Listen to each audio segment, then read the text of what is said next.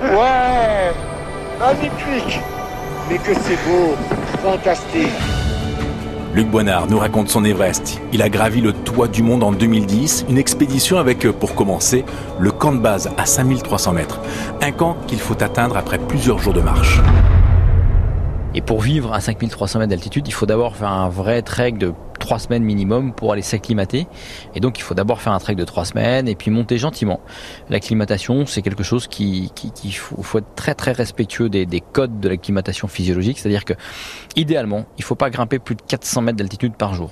Donc on calibre en fait notre trek d'approche euh, en, en, grimpant 400 mètres maximum par jour. Et là, le corps a le temps de s'habituer au manque d'oxygène et à fabriquer les globules rouges nécessaires pour, pour la suite de, de l'ascension. Et alors, qu'est-ce qu'on appelle le camp de base? Le camp de base, en fait, c'est là où toutes les expéditions euh, euh, sont en, en, en stand-by pour les jours météo. Donc, c'est plein de grandes tentes. Euh, D'abord, les tentes cuisine pour les équipes de Sherpa. Donc, imaginez, moi, j'avais quand même 17 Sherpa, donc il fallait une grande tente cuisine.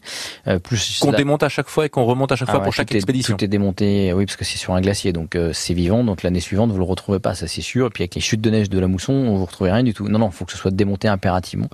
C'est énorme. C'est en fait c'est un énorme terrain de camping au pied euh, de la cascade de glace du Kumbu, l'Icefall. Euh, c'est la première, euh, c'est le premier grand glacier qui permet d'accéder du camp de base au camp 1 à 6000 mètres.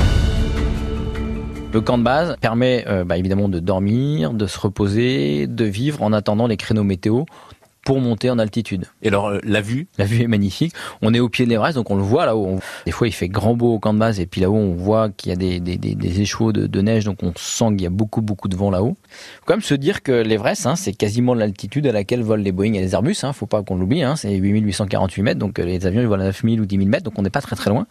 Donc quand vous regardez les petits pictos dans l'avion, hein, c'est moins 50 dehors. C'est donc c'est une, une, réalité. Et la vue, on a la vue sur le Pumuri qui est sur la gauche. Alors c'est assez enclavé, hein, mais euh, non, c'est extraordinaire comme vue. C'est c'est sauvage. Quand on se lève le matin, qu'on sort de la tente, la première chose qu'on regarde, l'Everest. L'Everest, c'est l'Everest. S'il est là, enfin s'il n'y a pas de brouillard, c'est l'Everest.